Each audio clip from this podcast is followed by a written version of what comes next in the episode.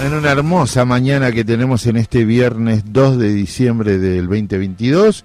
Ya eh, tenemos el contacto telefónico con nuestra compañera Barbie, responsable del área de diversidad de AT Capital. ¿Cómo te va Barbie? Buen día.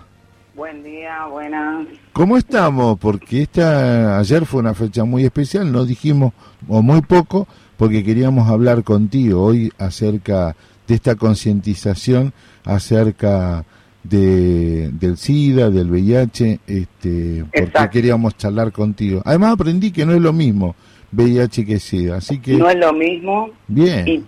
Y, tampoco, y también hubieron cambios en cómo nombrar, o sea, el día. Ajá.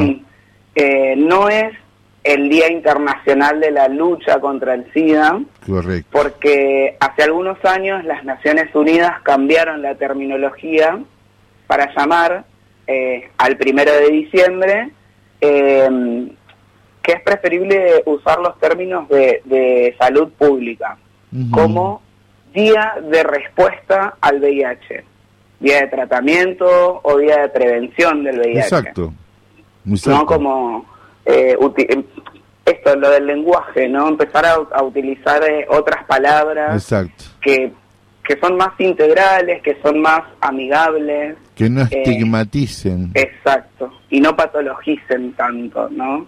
Eh, nosotros desde la diversidad sexual venimos también con, en esa línea, ¿no? De transformar el lenguaje para que sea un lenguaje mucho más eh, amigable, no discriminatorio, no estigmatizante y no patologizante, ¿no? Exacto. Porque, bueno, lamentablemente eh, mucho tiempo de nuestras vidas, tanto como las personas eh, con VIH o cualquier otro tipo de persona del movimiento LGBT, hemos sido muy estigmatizadas por esta sociedad, ¿no? Y tuvimos que esperar hasta los 90 que la eh, Organización Mundial de la Salud saque a la homosexualidad de sus listas de enfermedades, ¿no? Y ahí empieza un cambio también en el lenguaje. Bien. Bien, me, interesa esa progresión porque también va acompañada del cambio social que hay para ella, ¿no? Porque todos, todos, todas, tuvimos que ir haciendo, porque además si no era o la lástima, ¿no? La pena, este, como forma de, de entenderlo o de querer entenderlo, y si no la otra, la disciplinadora, ¿no? Cómo te contagiaste, por qué te contagiaste. ¿no? Y bueno, y ahí tenemos eh, también toda esta información que voy a estar dando ahora y que voy a estar tirando es eh, información que sale, que está en las redes, ¿sí? que están en Fundación Huésped, en organizaciones como Ciclo Positivo. Eh, por suerte hoy en día hay un montón de, de organizaciones y cada vez se está visibilizando más, ¿no? Y entonces eh, toda esta información la pueden buscar, la pueden googlear. Es muy importante que la información sea accesible porque esto, el, VIH fue muy estigmatizado por muchísimo tiempo, por lo tanto fue como un tema muy tabú. Exacto. Entonces no se habla en ningún lugar, en la familia, cómo prevenirlo, qué es. Eh, esto no es lo mismo VIH y SIDA, ¿sí? No es lo mismo eh, el SIDA, lo que, lo que sería eh, la palabra SIDA, digamos, ¿sí? Es cuando es la etapa avanzada de la infección. Exacto. ¿sí? Entonces tenemos el VIH, que es el virus de la inmunodeficiencia humana, que es un microorganismo que ingresa al cuerpo y ataca las defensas. Eso es el VIH, nada más. Exacto. ¿no? Y el SIDA es la etapa avanzada de la infección por el VIH. ¿sí? Las defensas están debilitadas por la falta de tratamiento, porque hay mucha gente que puede estar con VIH pero que no lo haya detectado, porque no se realizan los testeos. Exacto. Eh, y es algo tan fácil, gratuito, súper confidencial. Eh, también podés averiguar por, cual, por cualquier red social eh, de todas estas organizaciones dónde hacerte el test, el test que realmente dura entre...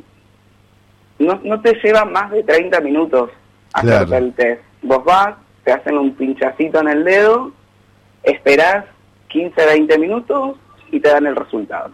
Está bien.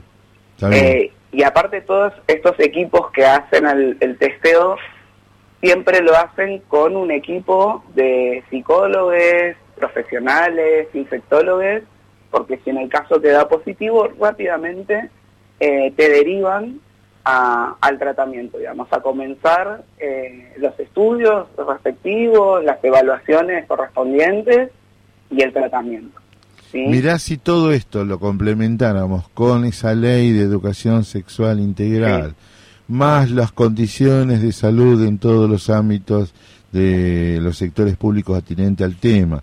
Y los medios también aportaron, porque ellos lo hicieron como moda o como disciplinador de qué sector, de qué sector de la sociedad, siempre pensando en las minorías, eh, lo hicieron desde ese lado, ¿no? Sí.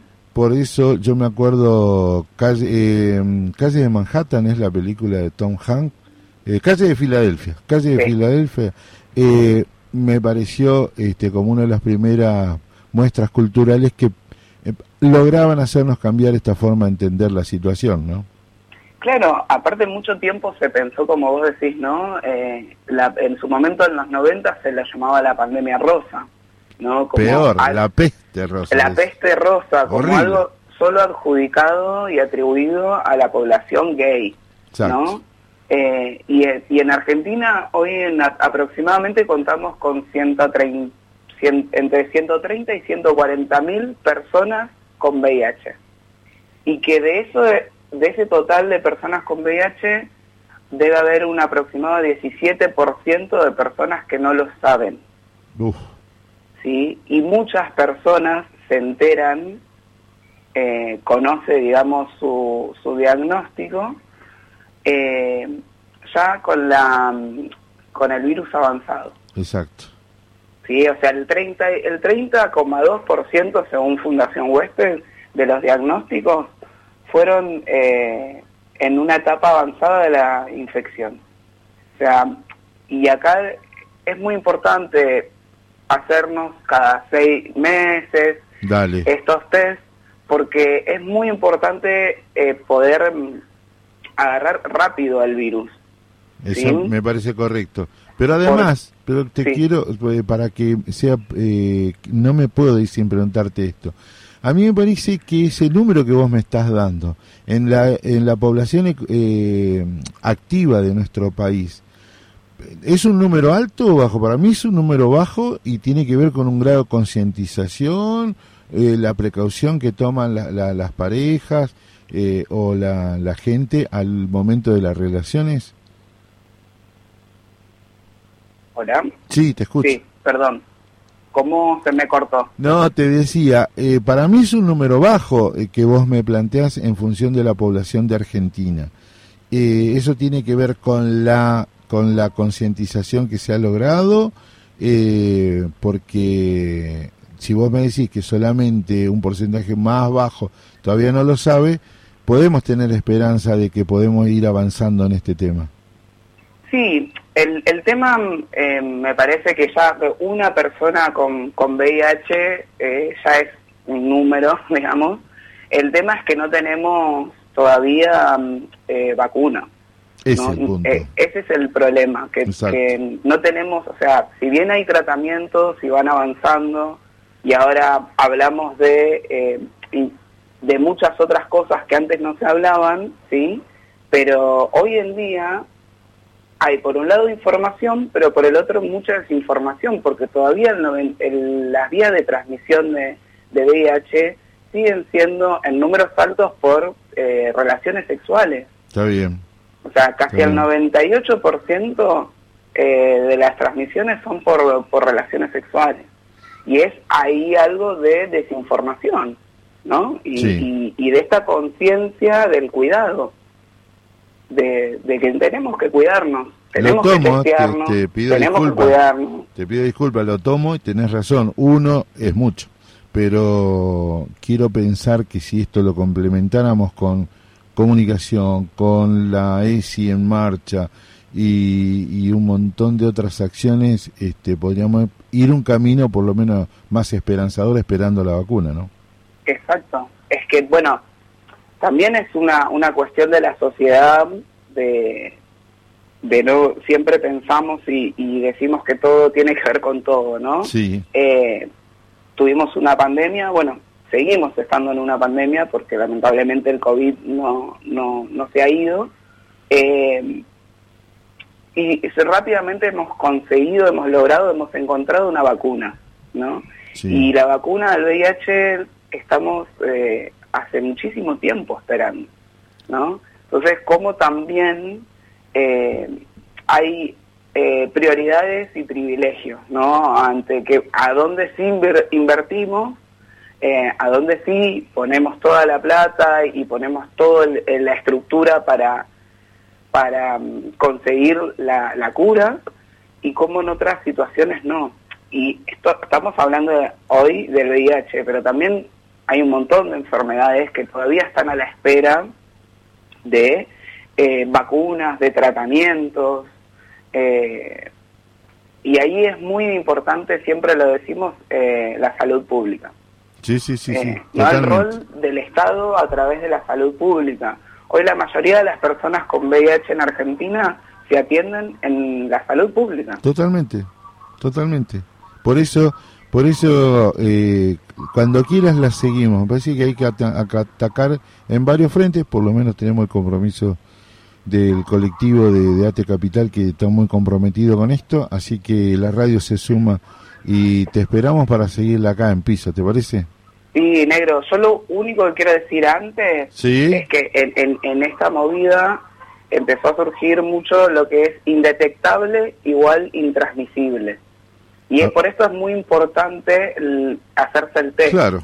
Porque si una persona con VIH tiene carga viral que es indetectable, por más de seis meses y es adherente a su tratamiento, los estudios han mostrado que no se han verificado eh, casos de transmisión sexual del VIH. O sea, podés eh, ser una persona con VIH, pero si tu carga viral es indetectable, y, tú, y sos adherente al tratamiento, el tratamiento funciona bien, va todo bien, podés no transmitir el virus.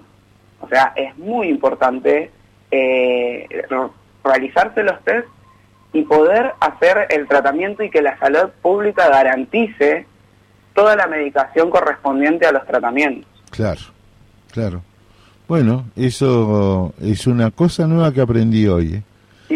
Dale, te espero, te espero y la seguimos. Eh, sigamos con estas cosas, me parece que es lo que, viste, eh, es lo que va ahora dando y, y logra entrar en el cauce. Te mando un cariño grande.